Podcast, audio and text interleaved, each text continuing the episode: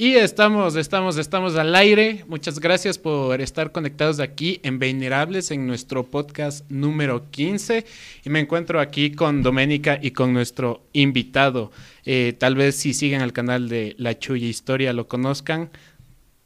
Soy Cristian Terán Olivos, mucho gusto, un gusto también poder estar compartiendo con ustedes. Di hola, Dome.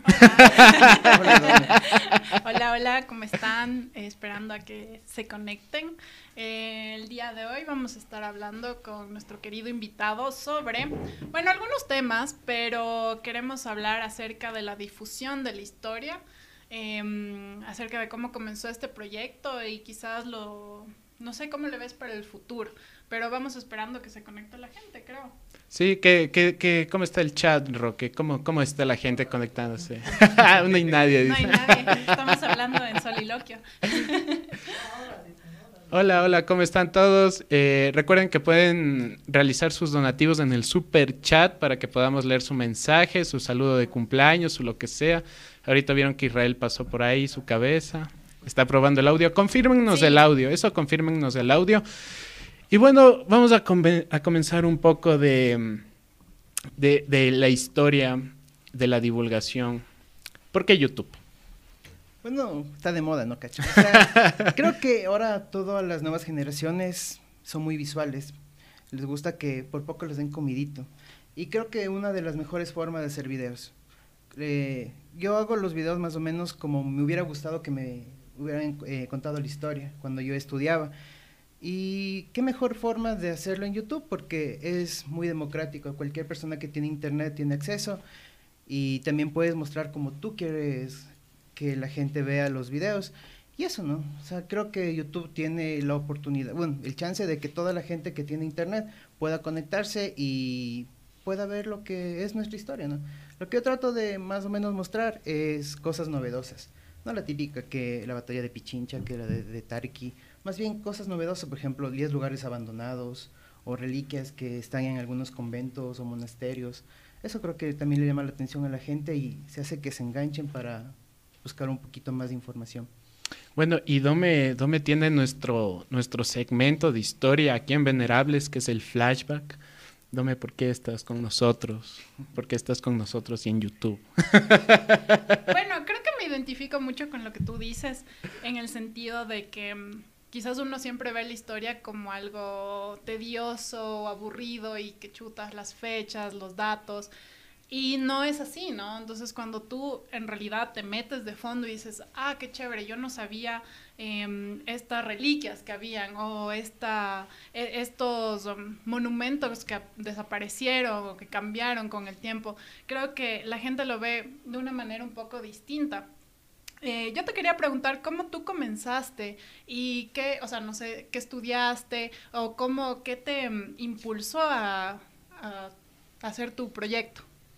Bueno, yo seguí turismo. Soy ingeniero de administración hotelera y turística. Eh, mi rato, bueno, cada 15 días administro un motel, eso no he contado mucho. sí. Están invitados. Así que ya saben, cualquier descuento, eh, alguna fiesta de aniversario, me, me escriben nomás por inbox. O sea, y yo me especialicé, eh, me especialicé mucho en el turismo, pero siempre he sido apasionado a la historia. Eh, la otra vez conversaba con mi familia y siempre me ha gustado que coleccionaba los libros. Soy muy fanático del arte y Quito tiene maravillas en el arte, así que por ese lado he ido más o menos yendo. Y bueno, he ido poco a poco también haciendo esto de la edición de videos, más o menos unos 20 años. O sea, era por un hobby que cogía, grababa alguna cosa y le iba mezclando y le guardaba en DVDs. Así que sí, me gusta mucho el cine documental. Así que como no hay mucho cine documental nacional, me gustaba comprar en los lugares piratas los, los DVDs que vendían así de los programas de la televisión o de día a día. Y más o menos por ahí creo que vino el gusto. Claro, eh, tal vez muchos no, no recuerden de el programa La Televisión, pero es de, de, ahí estuvo Freddy Fue el que le... como el abraza árboles. Sí, sí. ahora no sabemos dónde esté. Desapareció del ojo público, pero él tenía un programa que era, como lo diría? Era Luisito Comunica de los ochentas y noventas, ¿no? Más o menos, algo así. Con sombrero de paja toquilla. Ajá. Y, y antes, antes vendían... Eh, yo no lo vi en DVD, yo lo vi en VHS, por ejemplo. Había gente que se dedicaba a grabar los capítulos de la televisión en VHS y los vendía. Y te vendían por temporadas. Y por temporada, sí. sí, exacto, así era. Ya, ya nos sentimos viejos. Pero, em, ¿tú crees que desde el turismo, em, no sé, ¿qué, ¿qué, visión te aporta el turismo para poder hablar de historia? ¿O cómo tú le enfocarías desde ahí? Eh, no sé, ¿cómo comenzó tu interés? Quizás, bueno, me comentas que de muy de, de chico.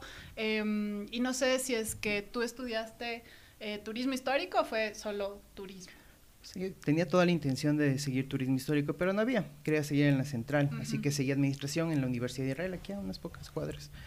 Pero creo que una de las ventajas de haber seguido turismo es que tienes toda la información que necesitas para complementar a los videos y cómo tú quieres contar las historias. Yeah. Esa es una de las ventajas. Y otra también los contactos, porque siempre que tú sigues turismo, haces las guianzas o las pasantías y ya tienes tus conocidos que te pueden ayudar ahí a grabar. Y es lo que me pasó ahorita. Vengo del Círculo Militar, que es a unas pocas cuadras de la Plaza Grande, y yo hice pasantías de ahí.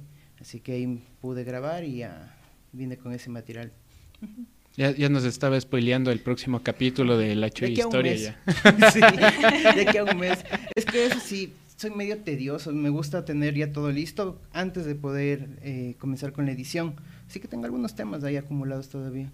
Es, es el banco. Sí, el banco. Si se cómo, pierde ese banco. ¿Cómo vas decidiendo los, los temas? Por cómo se me ocurre. ¿Ya? A veces, por ejemplo, estamos conversando así entre nosotros, ¿no? Y hablamos acerca de un tema. Digo, ve, está de hacer un video de eso. Y así sale. O si no estoy viendo algún tema, por ejemplo, en una revista, en algún libro, me gusta mucho leer y así voy viendo, ¿no? Y ahí sale algún tema. Por ejemplo, estoy preparando sobre el, el misterio que hubo acerca del cuerpo de García Moreno, yeah. que estuvo hace más o menos unos 20, 30 años oculto en el monasterio de Santa Catalina. Así que ya estoy haciendo el contacto con las monjitas para ver si me dejan entrar. Y eso es complicado, realmente eh, toda la cuestión que tiene un poco que ver con lo eclesiástico. Oh, sí. eh, estudiando historia, si es que quieres entrar a un archivo eclesiástico es casi imposible. Sí, es, verdad. es, es muy, muy difícil. Y um, eso también era algo que yo te quería preguntar acerca de tus fuentes, más allá de, bueno, todo lo visual que tú realizas. Eh, no sé, ¿qué, ¿se te ha hecho difícil? ¿Cómo has abordado el tema de investigar? Eh, ¿qué, ¿Qué son los documentos que utilizas? Eh, no sé, ¿en qué, ¿en qué te basas más o menos? Antes de la cuarentena mmm, me iba directamente a la biblioteca municipal. Yeah. Ahí pasaba unos, un día prácticamente completo ahí buscando la información. Creo que uno ya tiene una lista más o menos de los uh -huh. libros que vas a necesitar. Pero ahora es gracias a los colegas. Tengo buenos amigos que son muy conocedores de algunos temas. Ellos son los que me ayudan con aclarando algunas dudas que tengo y también dándome información que o sea, hay que irse acoplando, ¿no? Hay que irse acoplando y ahora menos con el tiempo de pandemia muchas bibliotecas han cerrado y no hay esa información de forma digital, así que toca acoplarse más que todo. Sí, para, para la gente que nos está viendo y que no cacha qué es la chulla historia, el link va a estar en la descripción y después de este, de este podcast pueden ir a ver su contenido. Y déjenle un comentario, viene por venerables, déjenle. Si ponen su comentario tienen un descuento. no les va a salir publicidad de Guillermo Lazo ahí si, si ponen ese Uy, comentario. Sí, eso me escriben. Es que a veces las personas piensan que, que uno puede elegir uno la tiene publicidad. que, ajá, puede escoger. No, no es así. Y me sale bastante de Guillermo, así que gracias, señor. Siga gastando. Sí. Sí, Yo creo que por la nueva publici por la publicidad que tenemos ha cambiado de zapatos. ¿Sí vieron la última foto que subió? No. No, es, ha cambiado su look. Ajá, está con unos Converse y cruzada la pierna así. Bueno, es que él tiene un problema, tiene un problema en la, en la columna, ¿no? No sé si eso tenga que ver. Estamos spoileándoles ahí. Segunda vuelta juvenil. Sí, yo creo voy, que voy sí. a usar es como Converse. el capítulo del señor Burns cuando se hace juvenil por coger la, creo que es la herencia de la ciudad, algo así. Ah, que quería coger, creo que era dos millones de dólares, algo así. Algo así. O era cuando se vistió del, del Jimbo. Exacto, ese, se ese viste capítulo. de Jimbo. Igualito, igualito. Pero nos desviamos del tema. Ahora estamos hablando de los Simpsons. Era de los Simpsons Ah, ahí. y no sé, videos favoritos que te han gustado hacer temas y el que más, menos te ha gustado. No sé si a ustedes les pase, pero para mí todos son favoritos. Pero siempre hay uno que dice por el nivel de complejidad, Ujú. por, por lo que res- eh, resultó hacer ese video, ¿no? Yo creo que es el del Hospital San Lázaro. O sea, tuve el chance de ir a grabar y les traen mi dron porque recién me compré hace unos meses un dron. Y fue una poder acceder a ese lugar que es prácticamente abandonado, no hay nada ahí funcionando. Y otra la experiencia que tuvimos, o sea, nunca más regreso ahí. Es súper pesado. Nos, yo, por ejemplo, ahí en el video hay, algunas cosas que se ven, pero yo sí veía sombras, se escuchaba que caminaban en las latas. Sí, súper densas. Saludos a Andre de Tertulli Misterio que me invitó. Súper chévere la experiencia, pero no regreso. Sí, sí, si quieren que Dome grabe un flashback en el, en el San Lázaro, era verdad. Eh, dejen su like, por favor. todos esos edificios coloniales tienen cosas heavy. Eh, y una vez conversaba con un guía en el Centro Cultural Metropolitano. Uy, ese es otro. claro, me contaba cosas de que, bueno, se abrían y cerraban puertas, que, que se escuchaban pasos, que peor en la noche. Y hay, o sea, lo típico de la arquitectura colonial, que en el centro hay, hay un patio y ahí hay unas palmeras, si es que no estoy mal en el o estoy pensando, bueno, no me acuerdo cuál pensaba, pero si, si esas palmeras hablaran. En el antiguo hospital militar, dices. No. No, en el Centro Cultural no, no, Metropolitano. No, en el Centro Cultural Metropolitano. Pero en ese no tiene, no tiene pat. Es en el que están las imprentas. las, las, Ah, ya, ya, ya, ya, ya. Claro, claro, claro. Donde está un Eugenio Espejo de, de, de metal. Sí, sí, sí. Entonces, también sí, es, es, es, complicadito eso, sí, debe ser de mis respetos. Yo me acuerdo hace no mucho que había esta, mm, como un concurso en el que tú tenías que entrar para ver si es que podías dormir una noche en... en ¿Tú lo harías? A mí me hubiese gustado, pero nunca participé. Pero dicen algo, que es más fácil dormir dentro de un cementerio que en una iglesia. Dicen porque hay un Yo creo que sí. creo que sí, porque las, imágenes te ven ahí. Es como que... O sea, las iglesias también era, y tienen, o sea, muchas iglesias tienen también abajo. Claro, y tienen abajo catacumba. Sí, o sea, prácticamente las iglesias del centro histórico son criptas, porque antes no habían cementerios y era fácil, bueno, para las personas que tenían dinero, enterrarles debajo. Y como la creencia decían que más, mientras más fiel eres y, más cerca de Dios quieres estar, era en las iglesias. Claro, y también más cerca al, al altar. Sí, en algunas hay chance de acceder. Por ejemplo, en San Francisco, al lado del altar hay una puerta de piedra donde están enterrados todos los franciscanos. Se dice que desde Fray Pedro Gocial, que es el fundador del orden junto a Fray Jodocorique. Así que si quieren darse una vueltita por ahí. Llamen, me dice. Vamos. Y así es como se volvió en cosas de terror aquí. Es, que puede, puede, puede, puede. ¿A ti te ha pasado? Bueno, ¿qué te pasó mejor esa vez? Bueno, ahorita mismo me pasó algo bien denso. Fui, vine grabando del círculo militar y estaba conversando con la persona que cuida ese sitio, ¿no? Dice que una chica se había lanzado de un balcón de, de la parte de atrás y que había muerto de contado. Y que a partir de las 12 de la noche es que le escuchan caminar.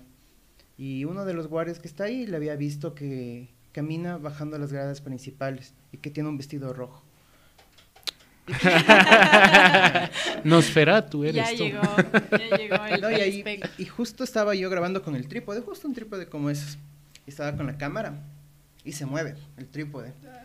Yo así, y no había nada. Poner excusa y bueno, permiso, voy al otro lado. ya me voy. O sea, hay mucha energía y además como está abandonado, solo lo abren cuando una persona va a visitar, como dicen por pedido. Y ahí le abren. Y eso pasa encerrado, ¿no? Poner San Lázaro, el Centro Cultural Metropolitano. Y por si acaso quieran ver ahí en mi canal, tengo un, un especial de los lugares históricos con fantasmas.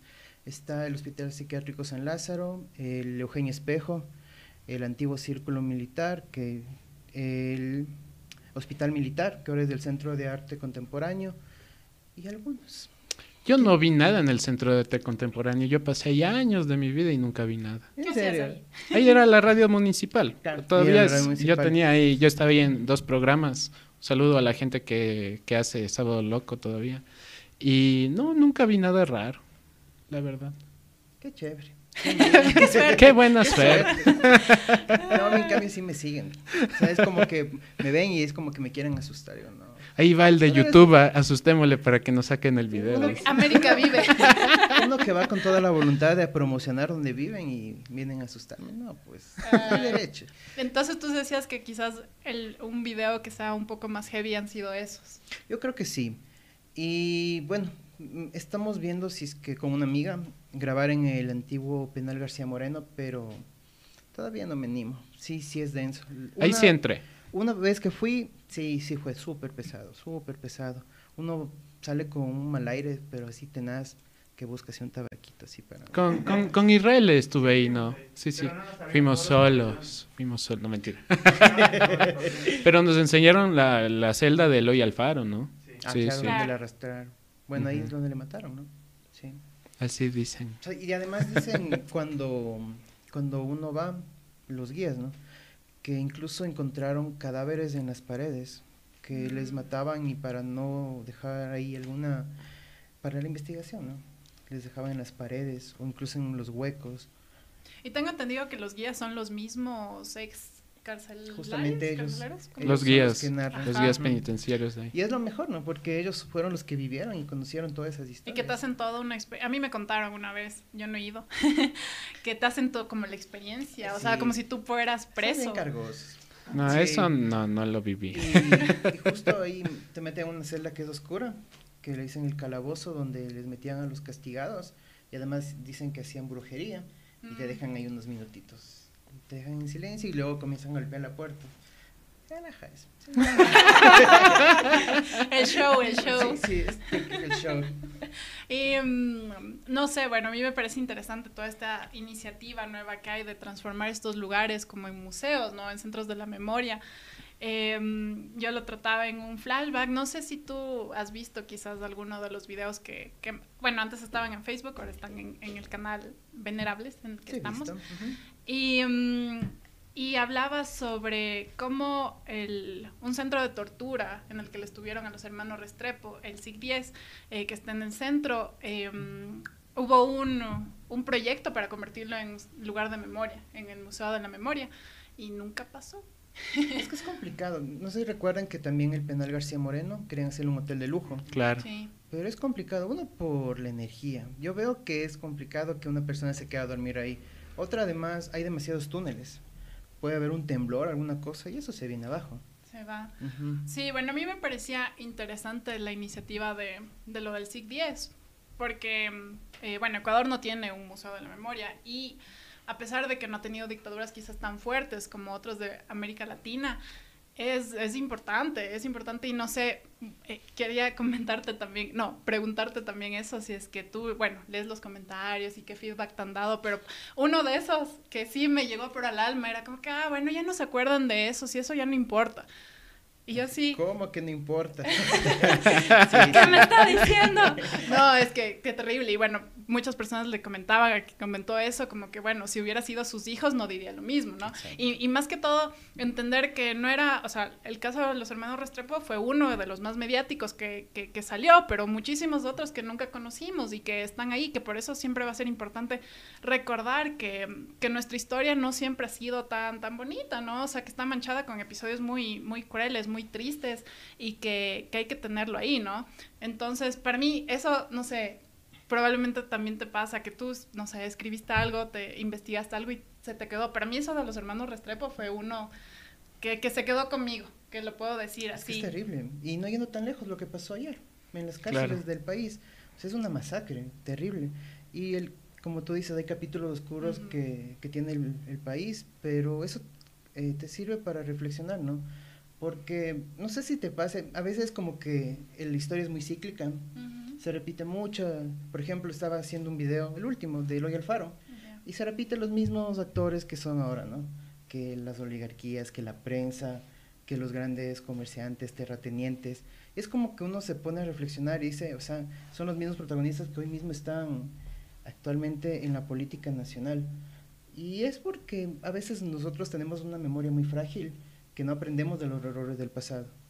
Sí, muy, muy corto y por eso yo creo que para mí eh, una de las motivaciones para, para, hacer lo que hago en el flashback es esto, o sea, recordar que, que pasó y que podemos cambiarlo, o sea, que todavía está, no, no hay nada escrito en el presente, entonces que, que, pueda haber un cambio. Entonces, para mí ese es como la, eh, el poder de la historia, que no solo, o sea, uno siempre dice, al que no aprendió de la historia está condenado a repetirla, pero claro, o sea, más que nada es como que no solo podemos aprender de la historia, sino tiene la capacidad de transformar el presente. Y creo que eso es eso es súper, súper valioso. Y nosotros somos la prensa oligárquica y Ustedes son los medios.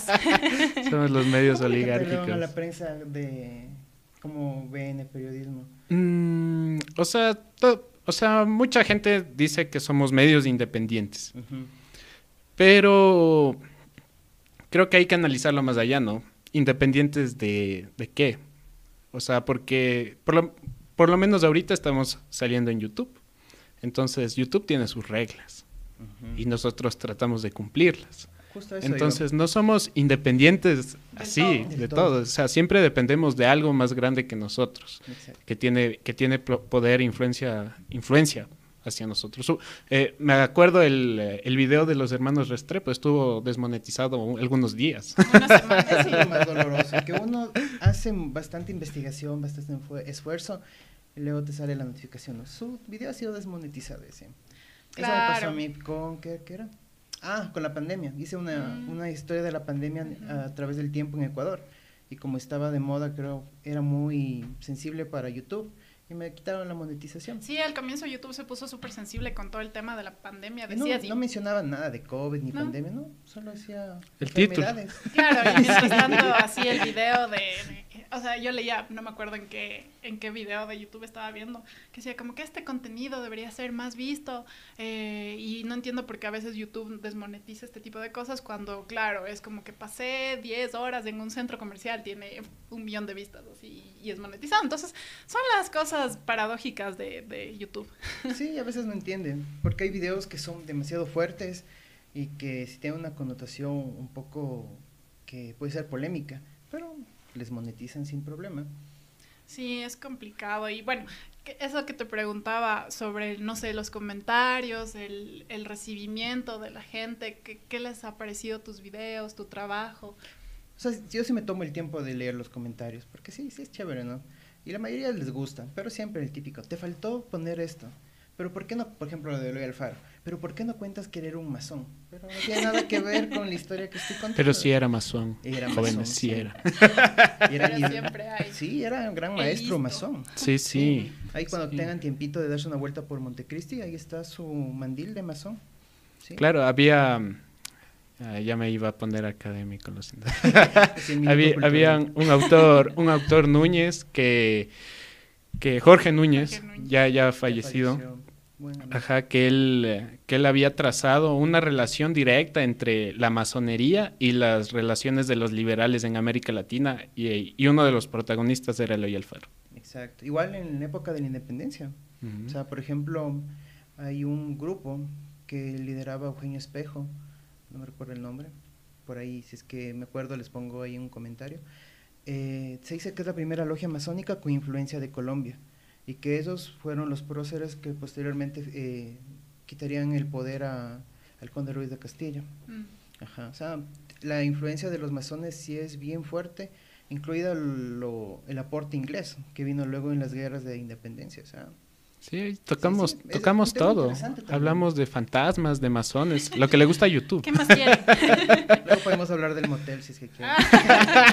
y hablando de comentarios, no sé qué están diciendo en el chat o si ya están hablando. Roque ya se durmió, ya, ya, ya nos dejó ¿Yo solos. ya. O si, están, o si están peleando. Se están peleando de que no es masón, sí es masón, dice. hasta cuando me molestan oligarquías, cosas así. Bueno, Sí. bueno, ahí pueden seguir discutiendo en ese maravilloso chat que es, que es en vivos. ¿Has hecho en vivos en tu canal? Sí, justo en la pandemia eh, hice un experimento de in- entrevistar a personas destacadas que yo admiraba y preguntarles así de su vida, de lo que les gusta y principalmente relacionado con la ciudad de Quito. Entre ellos le entrevisté a Margarita Lazo, a Juana Guarderas, ¿qué más? A Javier Ceballos Perugachi, que le admiro mucho, que es mi gran amigo, saludos. Incluso hice un video con él. Eh, y terminé con Yalal Dubois, que hablamos sobre qué es el quiteño. O sea, Mm. que vemos eh, el típico del chuya quiteño de antes con el chuya quiteño que, bueno, podríamos decirle chuya quiteño, o un quiteño cómo se identifica con la ciudad. Fue bien interesante, casi duró dos horas, y con eso cerré. Y mm, bueno, es obvio, tu, tu, tu canal se llama La Chuya Historia, pero quizás alguna vez pensaste en abarcar algo un poquito más, más amplio, siempre fue establecido en Quito. O yo sí quise establecerme en Quito, pero ya estoy ampliando un poquito más, ¿no? Por ejemplo, he sacado algunos videos de temas nacionales, por ejemplo, eh, ¿por qué no llamamos Ecuador? O si no, acerca de Loy Alfaro, que ya es algún ámbito más general. Sea, poco a poco. Es que la gente pide. Dice, ¿por qué no hacen de Guayaquil? ¿Y por qué no hacen de Riobamba? Sí, vamos a ver si por ahí. Porque no son chéveres. No, mentira, sí son, sí son. Un saludo a la gente de Riobamba. De Friobamba. No, qué de frío que es ahí. Claro, no, yo me acuerdo un comentario de un, un video reciente que me decían, hablen sobre el taurazo, sobre el, como 10 temas, así yo, bueno, algo más. ¿En qué más te puedo ayudar? a veces la gente piensa como que es videos a la carta. A ver, señor, ¿qué quiere que haga esta semana? ¿Le parece bien? Sí. O sea, algo así, ¿no? Sí, ya, ya voy a ponerle en la lista. Y es así, o sea, está bien, ¿no? Pero a veces exageran demasiado. Es como que siempre tratan de ver más allá de lo que tú haces. Por mm. ejemplo, dices eh, toda la información de un video. Pero dice, pero te faltó esto. Y así, sí, muchas gracias ah, pero tienes que poner atención. Ya es cuando ya no les paro bola. Claro, o sea, ya es el troll, o sea, más bien. Tratan de buscar un conflicto para sentirse bien. Claro, porque antes de, no sé, una crítica constructiva o algo que te puedan decir que, o sea, enriquezca el video, es, o sea, apuntar al defecto y eso tampoco, ¿no? No, pero también en los comentarios enriquecedores, ¿no? Claro, eso sí. Enriquecedores, me trabé de la emoción. O sea, por ejemplo, hay una profesora que me escribió hace unos meses y a pedirme autorización que los videos utilicen para dar clases. O sea, eso es algo chévere, ¿no? O sea, dices, ay, algo estoy haciendo bien. Yo diría a esta profe que vágale. Eso sí, de nada, profe. Claro, uno también piensa eso, porque sí, uno también a, mí, a mí igualmente me han escrito em, gente que está en, en, ¿qué diré? En, la, tarea de enseñar. Suena más elegante en la academia. en varios, en varios eh, ámbitos, ¿no? Pero bueno, yo, yo estudié historia, yo soy historiadora. Y mis propios profesores de la católica me decían, qué hermosos tus videos, me gustan, esto es el material que se necesita. Y yo decía, chévere, pero ¿por qué no lo hizo? no, Así o sea, me hubieran enseñado ustedes. no, yo me acuerdo que, por ejemplo, eh, usaban mucho un canal, sí puedo decir, ¿no? El nombre del canal, claro, no nos paga, pero... Creo que es argentino, se llama Educatina. Mm, y, mm, o sea, es como que te dibuja. Entonces, no sé, te explica mm, eh, la visión marxista de la historia y te va dibujando. Yo me acuerdo mucho porque así, en serio, entendí. Algo dice Roque. Que estamos 100 personas. Ah, que estamos 100 personas. Hola. Hola, 100 personas. Pero claro, es, es, interesante también pensarlo desde ese, desde ese ámbito como un recurso educativo, ¿no? Un recurso didáctico a los videos que, que uno hace. Em, y tú comentabas también que em, tú haces todo, ¿no? O sea, editas, produces, escribes, investigas. ¿Qué tan... Cuéntanos un poco de ese proceso. Es que no sé si te pase a ti, pero uno es medio como... Trata de hacerlo mejor. Y si una persona eh, no entiende cómo es el proceso, Quítate idiota, le dice al demás. Déjame ser, déjame, déjame ser. No, es que parece chiste, pero sí me ha pasado. Es una anécdota, quiero compartirle con ustedes. Eh, así que, no, yo eh, amo muchísimo lo que hago. O sea, disfruto cada paso. Por ejemplo, ahorita que vengo grabando, disfruto ver el lugar, más o menos lo que quiero contar. Y luego de ver las imágenes, estar en el lugar, más o menos ya elaborar lo que es el guion y ahí sí a contar la historia. Eso. Pues le digo la chullistra porque es algo así, una mezclanza completa y pero sale un contenido que la gente le gusta. Sí, y en realidad em, yo creo que uno de tus primeros videos, o sea, el primero que yo vi, me pasó a mi papá, no sé hace cuánto tiempo, pero me decía como que mira, mijita, mira esto. Es así, saluda a mis queridas amigas de 60 y piquito. Sí, en verdad. Sí, sí ha de ser, ¿no? Sí. Has de tener, e, eres, eres de... Tienes abuelitas fans ahí, claro. Sí, yo tengo una abuelita fan que vive en Madrid, que hace años no ha venido a su querido Quito y siempre manda saludos. Doña Bertita, un abrazo. Ah. Y en verdad, es chévere porque, por ejemplo, a mí me pasó algo hace un año de haber sido. Hice un especial sobre las criptas de Quito. Mm. Y una persona que vivía en Valencia, no recuerdo bien la ciudad, eh, me escribió por interno a decirme que me agradecía muchísimo que una de las tomas que hice pudo ver la tumba de su mamá. Hijo de madre. Que no había visto hace como 15 años. Y eso a uno sí le conmueve, porque uno no mira a veces el impacto que tiene lo que tú haces. Y en esos pequeños detalles dice, oh, o sea, qué chévere que una persona le llene una pequeña toma que pasó al lado de la tumba de la mamá. Claro.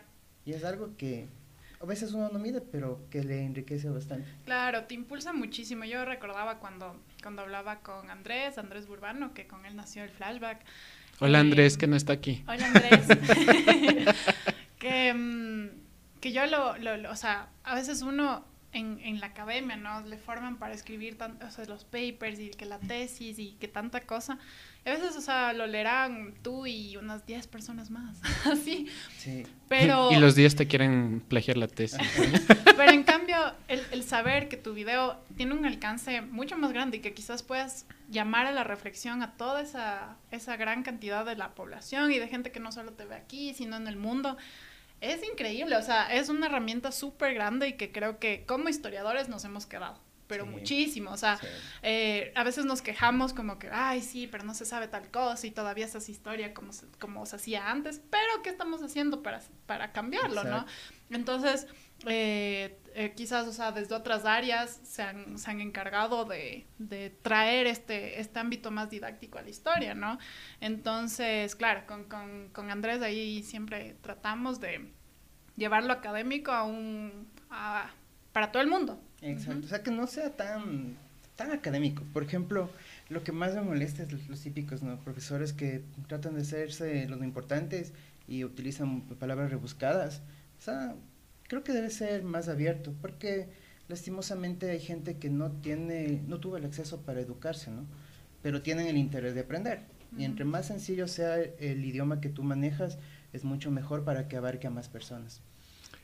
Roque, ¿tenemos, ¿tenemos algo? Sí, IAOP nos donó dos dólares. Dice, el mejor crossover de YouTube, gracias por todo. Gracias, gracias a ti por esos dos dólares. ¿Cómo se llamaba? IAOP, muchas gracias Día, por ese Esos dos donativo. dolaritos para regresar a mi casa. Para las olas, muchísimas gracias. Producción. Gracias, producción. Gracias, gracias, producción. Sí, sí, sí. El, el tema, el tema de. Ustedes dos hablan de historia en, en YouTube, ¿no es cierto? Hablan temas históricos.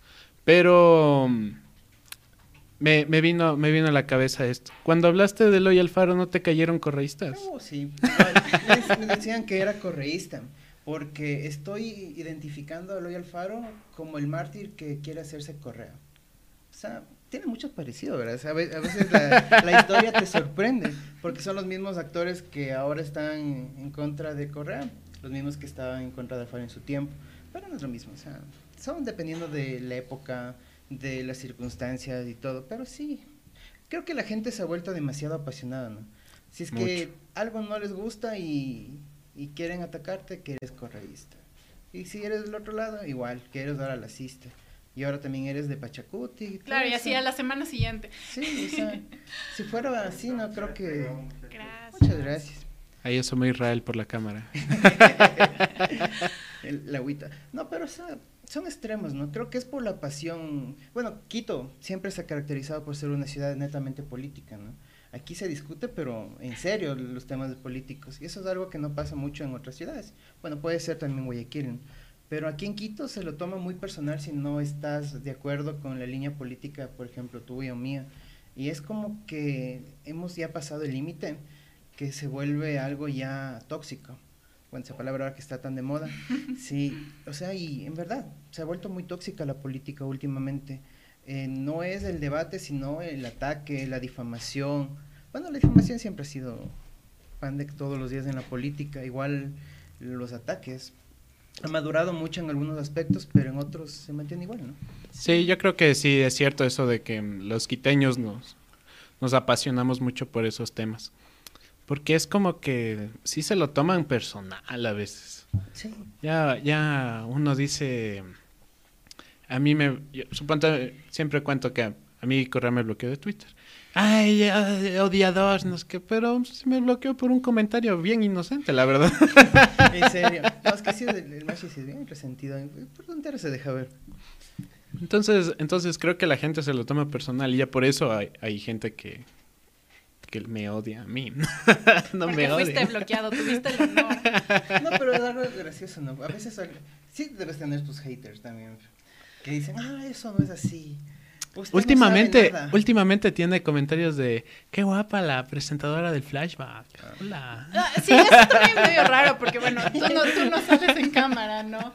Pero De vez en cuando. pero de vez en cuando, en tus videos en vivo, sí. Pero, mm, o sea, para mí fue súper distinto a cualquier otra cosa que he hecho en, en la vida, estar al frente de una cámara. Y recién que, que puedo decir que algo me estoy acostumbrando, pero nada, o sea, Se, se acas- Sí. se está acostumbrando a los halagos, dice muchachos. no, pero más, No han mandado esos piropos típicos que dice, señorita, yo con usted sí aprendo de historia. No, el mejor, el mejor de toda la vida eh, fue uno que decía algo así como, señorita, usted que, que estudia historia, ¿cuándo escribimos nuestra historia de amor? Pues, sí, güey. Ese era elaborado. Inbox. Informes por inbox. Inbox, por favor.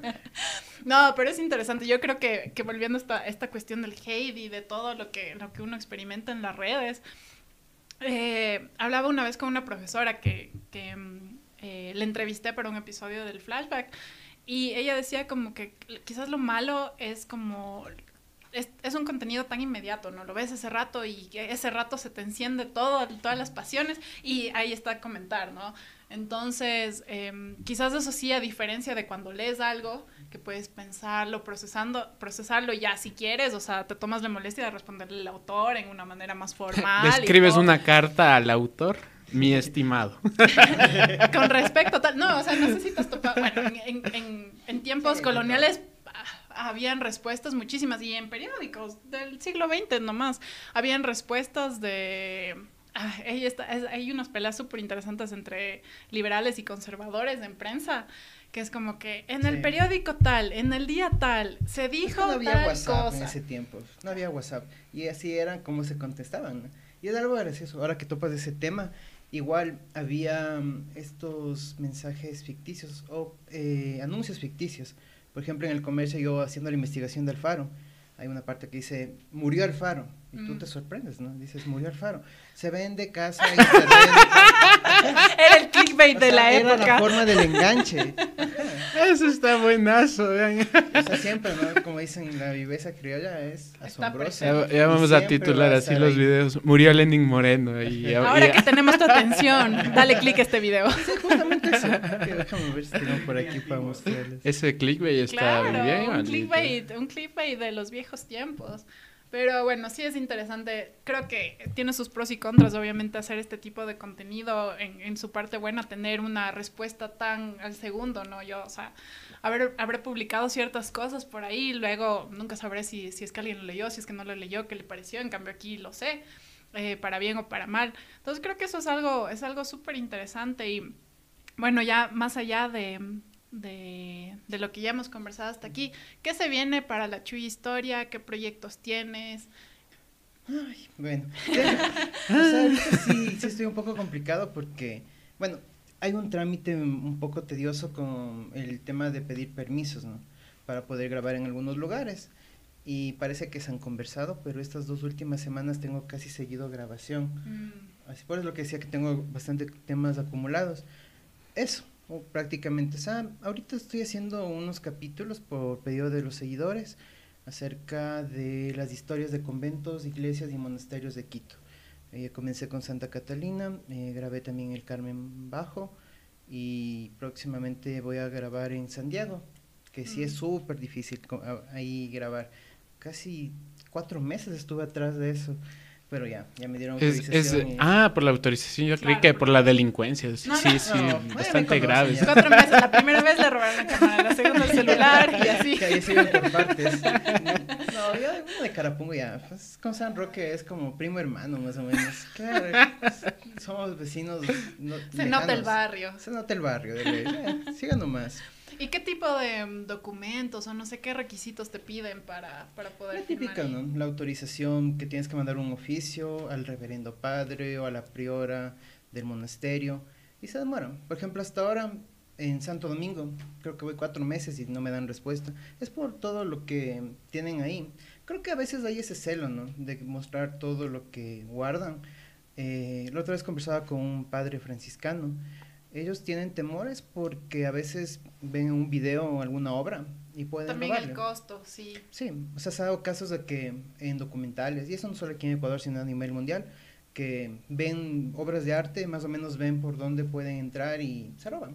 Claro, y ver peligro también, cómo, o sea, a veces uno no se da cuenta, ¿no? Porque no piensas como criminal, pero ver cómo funciona, o sea, el lugar en el que está, si es que hay una cámara, si es que no hay. Yo, por ejemplo, Si has visto. yo, por ejemplo, La así, por aquí ejemplo, puedo no, Estaba entrar. pensando si lo podía decir o no, pero bueno, yo trabajé para, eh, para cuando se reorganizó el Museo Nacional, el nuevo MUNA, y ahí yo entraba a las reservas de los... Ah, qué chévere. los- Del edificio que se está hundiendo. Sí. Ese mismo. O sea, eh, ahí están las reservas. Ajá. Sí, y viva la patria, pero ahí están las reservas lindo, arqueológicas, eh, de obras artísticas, también tienen documentos, y bueno, yo entraba y tomaba fotos para lo que... Ahí para está lo doña que... Estelina, la encargada de eso. Sí, bueno, se dividen por, por las áreas, ¿no? Pero era como que no me dejaban, o sea, tuve que firmar un acuerdo de confidencialidad. Por eso es bien tedioso, Para- es peor de hacer un trámite para grabar. Claro, o sea, para decir que esas, esas fotografías son únicamente para la creación del museo. Y hay partes que no puedes grabar tampoco. Por ejemplo, donde está la reserva de oro, Mm, donde le tienen guardado el sol de oro. claro. No O sea, ahí están anotando. Sol de oro, dice. Bueno, para, los, para los interesados, el código es, ¿no? Claro, y con códigos y todo. No, yo era, yo, yo estaba en mi, en mi nirvana, así, historiador. Cada Hay vez que me sacaban. ahí.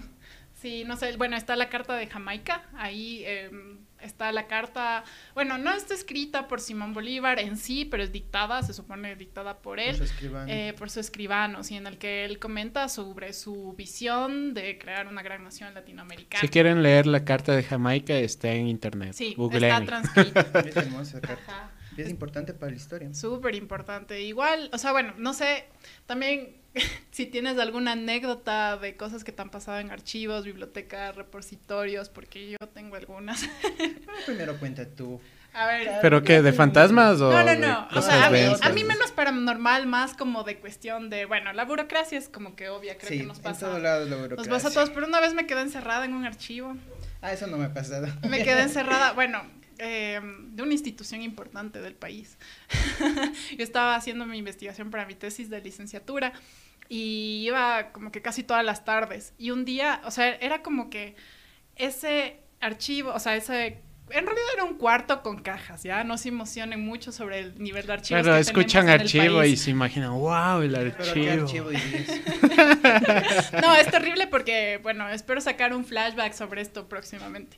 Pero eh, la cuestión es que se cerraba desde afuera, ¿ya? Ah, te quedaste dentro del filtro. Y me quedé, ¿De no, no, no, ni siquiera, o sea, era un cuarto como este, ¿ya? Ya. Era un cuarto y así, literal, arrumados están las cajas con documentos adentro, ¿ya? Y por año, tú tienes que revisar todo lo que hay ahí. Bueno, hermoso trabajo, pero viene una señora así de la nada, nunca la había visto, a dejar su cartera en el archivo, o sea, no sé, a guardar, y ni siquiera me vio, yo estaba al final, así en un escritorio medio escondido, cogió, se puso y se fue, y yo no sabía que se cerraba desde, desde afuera.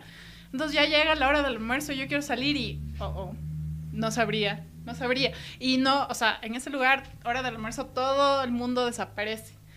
Por lo menos una hora, si es que estamos, en- bueno, si no dos horas y, y así. Entonces, yo solo comencé a tocar la puerta, no había señal. Es también los archivos, bueno, estoy diciendo que no era un archivo archivo, pero ahí no había mucha señal, pero usualmente en los archivos por, por em, cualidades de cómo tienen que estar conservados lo que, los objetos que están ahí dentro a veces son, tienen unas paredes de hormigón súper grandes, son más fríos y, así. Entonces no había señal, no le podía llamar al señor del archivo, no podía pedir auxilio, hasta que un guardia me escuchó y le dije que vaya a buscarle al señor y pueden creer que no sabía dónde, o sea, dónde trabajaba. Me dijo, ¿y dónde es el lugar donde él está? Y esa es la importancia que nuestro país da a la memoria histórica. Qué linda experiencia. Sí. Tienes para acordarte, tienes que contarle a tus nietos. No, sí, ese es de... Yo, yo, yo, yo me puse dramática y dije, bueno, así es como se termina. Una muerte muy de historiadora, encerrada en el archivo. No se acuerdo, no sé si han visto la película Ángeles y Demonios, cuando se quedan en los archivos del Vaticano, algo así. Bueno, Sí. esa sería la versión más chévere y Claro, hollywoodense, es la versión pero... hollywoodense. Con archivos más chéveres también. Claro, sí. Claro, no. Me quedo yo ahí. Ese, Claro. ese- esos archivos del Vaticano, belleza. Sí. Dicen, dicen que ya están abriendo, ¿no? Que están abriendo, Dice- desclasificando ciertas cosas. No me acuerdo cuánto tiempo tiene que pasar de muerte del Papa para que... Ah, Sí, se supone que así, digamos, me estoy inventando, no lo sé, digamos, como 100 años se murió y recién se puede volver a, a revisar los documentos de su papado. Sí, o sea, dice más que todo porque algunos temas son muy frescos y podrían causar polémica. Ujú. Sí, sí, sí. siempre van a causar polémica. Sí, pues, abra- abran nomás ahí los... Ahora, no, es como que igual ya que puedes, o sea, no es que le vas a juzgar al muerto, o sea, puedes desencadenar toda una serie de, de actos. Pero que le quiten la santificación a alguien, tal vez Claro. sí. ¿Cómo funcionará? No sé, Uh. pero sí es algo bien denso. Hay cosas Sí, interesantes sí. que se han hecho eh, a partir de la investigación de archivos, y aquí me voy a poner super nerd, no sé si a nuestra audiencia le guste. Minuto Yo siempre, nerd. yo no sé si te pasa, pero yo siento a veces que, que les va a parecer aburrido. O sea, No, bueno, en antes, antes, bueno, no sé, es que siempre te he vivido con el estigma de estudiar historia y que todo el mundo te diga, ay, ¿eso qué es? ¿Y qué quieres ser profesora?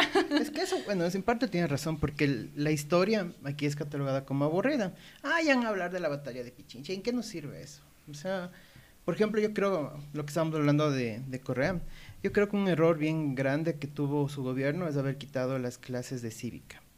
Porque, ¿cómo haces, cómo generas identidad en una sociedad si no sabes tu historia, los valores que están involucrados en todo lo que es las fechas cívicas, las personas que lucharon por, por estos territorios. Así que sí, sí es catalogado como aburrido la historia. Pero ahí viene nuestro punto, hay que ser interesante. ¿Y cómo lo haces interesante? Contando historias cortas, que no sean tan extendidas, pero que digan lo justo y lo necesario. Tampoco que fechas, que nombres, que el distinguidísimo señor tal fue el que hizo. No, o sea, yo trato de evitar esos nombres y fechas, porque el- eso no se le queda grabado a las personas. Más le interesa los, los hechos, los sucesos. Sí, más que nada yo creo, o sea, volver a la reflexión de que la historia te hace, te hace pensar, te hace, no sé, hacer estos vínculos quizás con el presente, te hace ver que no todo ha sido tan lineal, ¿no? O sea, como que... Aquí en Ecuador no es nada lineal. Claro, o sea, que, que, que hubo este proyecto, luego se financió y luego se aprobó y todo hermoso. Nada como que funciona así, ¿no? Y a veces uno tiende a pensar en el pasado como de esa manera. No sé si te has dado cuenta, pero aquí no hay un- una un, aquí no hay una un proyecto a largo plazo. Porque, por ejemplo, viene tal presidente, se acaba su gobierno, no, lo que hizo él estuvo mal, tenemos que nuestro todo. gusto. Claro, y no hay una continuidad, por ejemplo, hay obras importantes eh, que deberían dar seguimiento, y no, porque me cayó mal o no, no coincido con este gobierno, corto, y los Claro. únicos que perdemos somos nosotros. Así que, por ejemplo, eso podemos ver en Estados Unidos que sí ha funcionado. O sea, no es una democracia tan, de- tan perfecta, pero hay cosas buenas que, que sí dan continuidad, ¿no? Que se pueden rescatar. Que se pueden rescatar, exacto. Ya nos están comentando que somos de la CIA ya. Así, Y bueno, ya, ya vamos, ya vamos a ir finalizando este, este podcast. Ya Este podcast. Sí, pasó volando. Eh, así que, por favor, invítanos a que sigamos a la Chuy Historia. Invita a la gente que nos está viendo a que conozca tu canal. No sé si es que lo conozcan. ojalá. Esperemos que sí.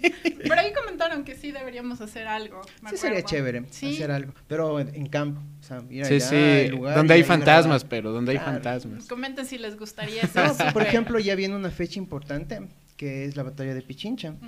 En el 2022 se va a cumplir 200 años. O sea, por ahí podemos hacer algo chévere. Para el 2022. Un añito nomás. Ya Con eso ya estamos vacunados. Ya con eso ya estamos, ya todo. Claro. Ya. Ah, yo creo que El para el refuerzo. 23 ya está la vacuna. Ay, entonces le postergamos para el 23 de ahí para celebrar. No, No, primero chicos, agradecerles por la invitación. Ha sido súper chévere conversar con ustedes. Pasado el tiempo volando.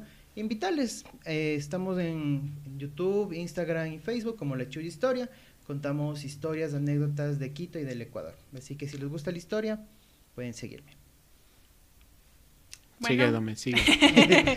Eh, no sé si ya concluir, no sé si dicen algo los, los comentarios. Ellos van a decir, no se vayan, no, ya, ya nos vamos ya. Ah, Como ya me, ya me dieron la donación para el taxi, ya. Ya, bueno. Podemos tener un poquito más de... Ah, bueno, nada más eh, agradecerles a todos quienes nos acompañaron en este, en este bello podcast crossover de Venerables con la Chuy Historia. Eh, recuerden que nos pueden encontrar a sí mismos en Facebook, en Instagram, estamos en YouTube. BN Periodismo en, en redes sociales. Sí, y vayan a ver el flashback. Tenemos un video sobre el indigenismo que se Ah, subió el día ayer. Súper chévere. Ya, ya van a comentar, ya son de Pachacote. Ah, sí. ¿Por qué no le invitaron a Isa? Ay, ni he visto, ni he visto, porque para, para darme colerín ahí, ¿no? Pero bueno, vayan a verlo y, mm, y nada, muchas gracias por, por estar con nosotros. Así es, nos despedimos. Muchas gracias por ver este podcast número 15, si no estoy mal.